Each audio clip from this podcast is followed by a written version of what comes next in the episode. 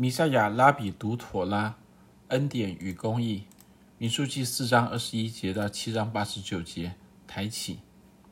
有一个犹太拉比的 Midrash 这样说：一个国王有几个高脚杯，他说，如果将热水倒在里面，这些高脚杯就会爆开；但如果将冰水倒在里面，这些高脚杯就会龟裂。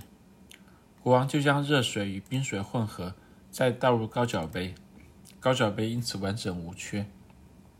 类似的，神说：“如果我纯粹以恩典创造世界，罪恶将会无限的蔓延，进而毁灭世界；但如果我纯粹以公义创造世界，世界却无法承受得住。怎么办呢？我要以恩典与公义来创造世界，如此世界就得以保全。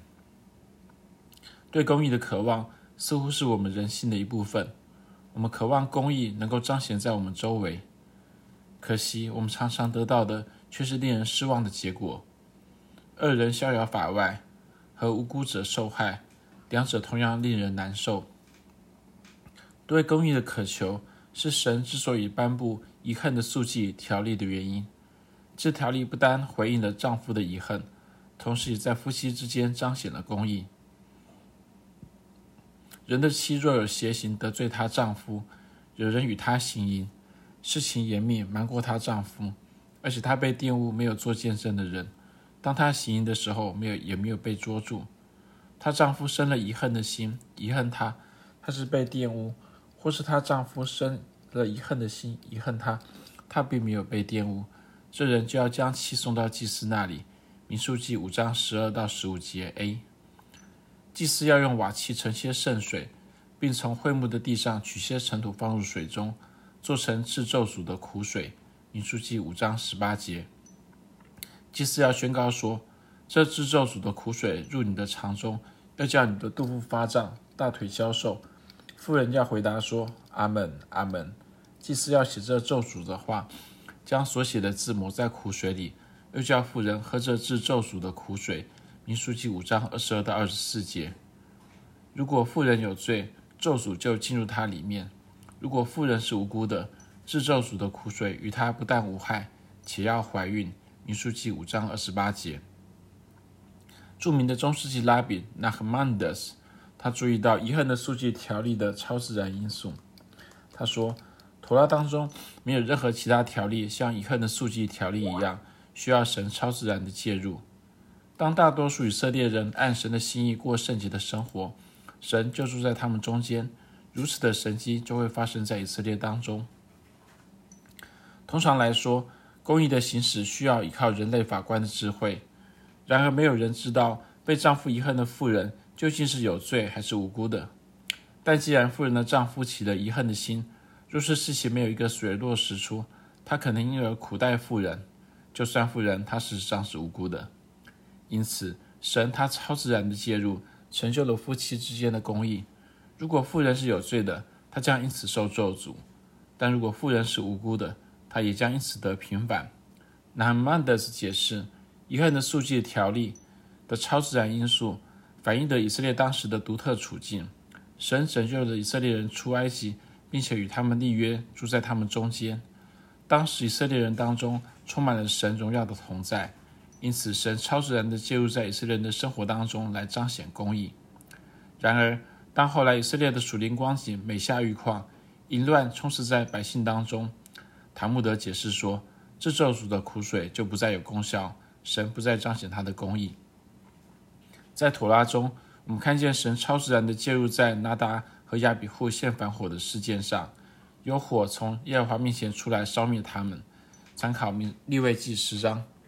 随后，神再次超自然地介入在可拉反叛的事件上，参考民数记十六章；而在新约圣经中，神超自然地介入在初代教会中，审判了说谎的亚拿尼亚和撒贝拉，参使徒行传第五章。每一次神超自然的介入，是因着他是如此与百神的百姓同在，也是他无法容忍一丝一毫的不公不义在他们当中。然而稍后，当罪恶在神的百姓中间蔓延时，神就不再超自然的介入来彰显公义。特别的是，神并没有主动介入在遗恨的诉祭中，而是借由祭司的手。类似的，借由祭司的手神赐福给以色列会众。